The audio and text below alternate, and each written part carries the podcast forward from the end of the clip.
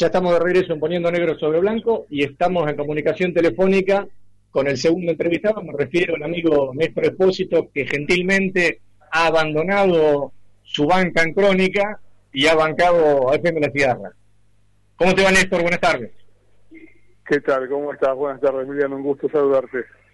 Te agradezco que hayas tenido la deferencia de atendernos en ese momento. Te pregunto, sí.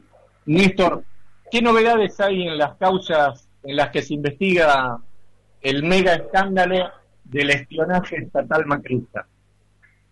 Mira, hay una novedad central que es este el dictamen que presentaron ayer los fiscales Cecilia Incardona y Santiago Geravide, bueno, ahí pidieron la indagatoria de Nieto, la ampliación de indagatoria de Martinengo, Arribas, Magdalani y demás.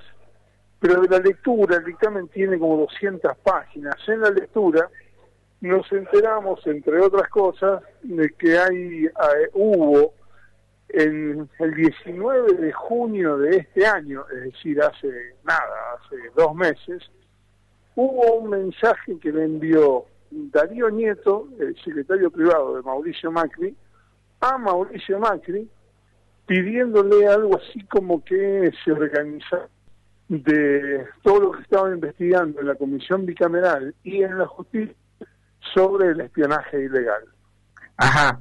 La última parte, medio se nos perdió. El mensaje decía que se hiciese qué con lo que se estaba investigando en la bicameral de espionaje ilegal? Eh, lo que se investigaba en la bicameral y al mismo tiempo en la justicia respecto del espionaje ilegal. Y le pide Darío Nieto a una persona identificada como Mauricio, el dictamen sospecha que es Mauricio Macri, le dice, mira, está pasando esto, hace falta que la turca se haga cargo de esto, que dé una explicación coherente como para que esto no quede como que es una simple negativa.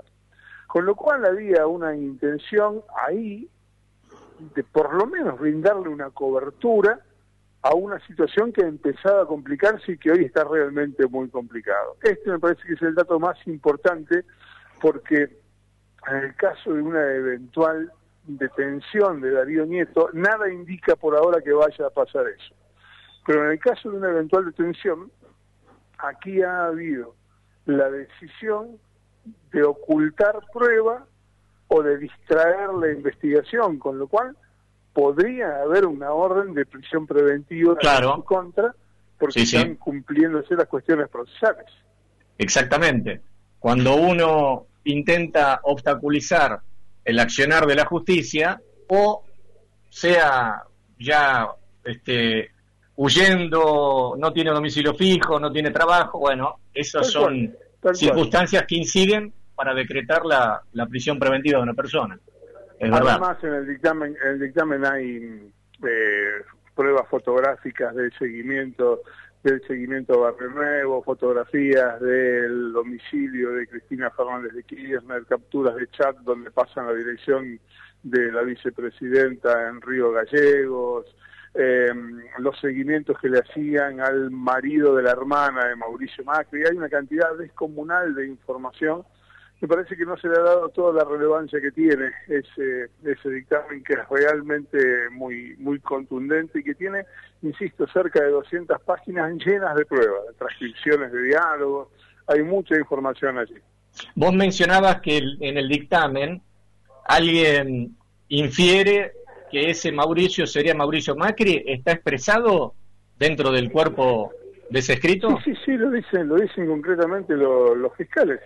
Cuando hablan de, la relación de, de Darío Nieto, explican que el reporte directo es con su jefe, que es Mauricio Macri, y a la vez lo califican a Darío Nieto como el jefe de Susana Martinengo, que es la mujer que tenía relación con al menos tres del grupo Super Mario Bros. del grupo de los espías. Con lo cual, Nieto pasa a convertirse en un personaje importante en, la investigación. Después habrá que ver si estaba o no involucrado, si era simplemente el secretario el que llevaba y traía los papeles, o si tenía algún otro rol. Pero bueno, concretamente de lo que estamos hablando es de esta situación en la que Nieto aparece como un personaje importante en la investigación. Esto que estamos hablando viene como consecuencia del peritaje que se produjo en el teléfono celular de Nieto. Sin embargo... porque ese mensaje, ese mensaje había sido borrado. Claro, sin embargo, la, la misma Cámara que en alguna oportunidad insistió sobre el peritaje de los celulares de Cristina Fernández de Kirchner, ahora argumenta que sería una medida desproporcionada peritar los celulares de Mauricio Macri. ¿Cómo se entiende ese doble sentido emitido desde el mismo órgano jurisdiccional? Yo tengo una respuesta de tres palabras. No se entiende. Ah. No hay, no, no hay una explicación para eso. No, se entiende. Es una situación análoga en la que en un caso decide blanco y en la otra decide negro. No hay ninguna explicación a eso, pero es lo que pasó. Eh, en el caso de Cristina Fernández de Kirchner se le autorizaron la investigación de todas las llamadas telefónicas durante ocho años con la priorización de contactos, de con quién se comunicaba, frecuencia y demás. Cuando la jueza María Servini pidió lo mismo sobre tres años y medio de Mauricio Macri, la Cámara le dijo, no, no, esto es mucho, precise qué es lo que quiere saber y se lo rechazó. Vamos a otro tema, Néstor Espósito. En el caso de Alesio, que por ahí muchos nos olvidamos, porque después del caso de Alesio nos llegó como trompada de loco el mega escándalo del espionaje macrista, que también está vinculado con el caso de Alesio, pero la causa de Alesio sigue y parece que en los últimos días surgieron algunas pruebas relacionadas con operaciones que quería realizar Marcelo D'Alessio y esas operaciones, por ejemplo, vinculaban al ex gobernador de la provincia de Buenos Aires, Daniel Scioli, con personajes oscuros. ¿Nos podrías comentar algunas de esas operaciones que se conocieron? Sí, mira, en la ampliación de la indagatoria de Marcelo D'Alessio lo que aparecieron fueron más operaciones que hasta ahora no se conocían. En alguna de ellas lo, vinculan en, tareas, uno no sabe si llamarlas de inteligencia, de espionaje o cómo, eh, en las que salpica a Daniel Scioli, pero además hay de, información en la que aparece D'Alessio reuniones con personajes importantes como el empresario Mario Montoto, un juez en lo penal económico, Gutiérrez de la Cárcova, aparece eh, él vinculado con la causa de la, de la mafia de la aduana, investigando a gente que aparecía en ese expediente y que probablemente haya aparecido justamente como consecuencia de esa de esa investigación ilegal de D'Alessio. En esa causa va a haber muchas novedades también en los próximos días. Por último, Néstor Espósito, ¿qué impresión te dejó la marcha del lunes 17?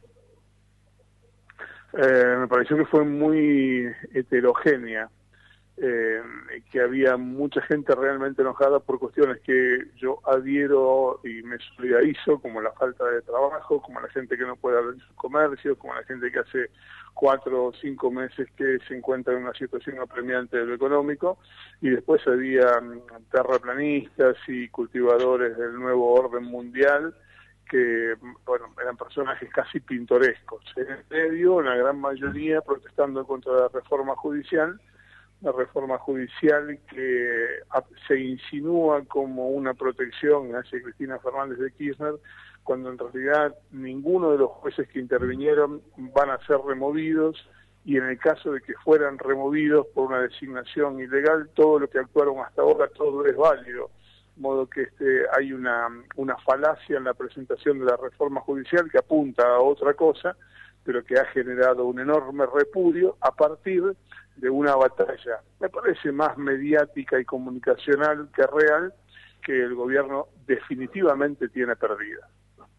Y esa batalla, me sumo a esto, porque yo creo que esa batalla el gobierno la ha perdido, pero no en su condición de gobierno actual, sino yo creo que la estructura de pensamiento que tiene o que tuvo primero el kirchnerismo y ahora este gobierno ha sido equivocada. La, comunicación mm, en el kirchnerismo, en los gobiernos peronistas, algo en el de Menem, la comunicación siempre ha sido muy mala. Siempre ha sido muy mala y este gobierno no es la excepción. Sí, yo también le agregaría que más de un tema de comunicación, yo me, me, animaría a advertir que no hubo una correcta estrategia política de cómo conducir la discusión en el terreno mediático con los grandes grupos del poder económico concentrado argentino, Clarín, La Nación y los satélites. Con sus matices, coincido plenamente con vos, estamos hablando de lo mismo. Perfecto. Néstor Espósito, te mando un abrazo y te agradezco que nos hayas concedido una nueva entrevista. Un abrazo grande. Chao, mi viejo.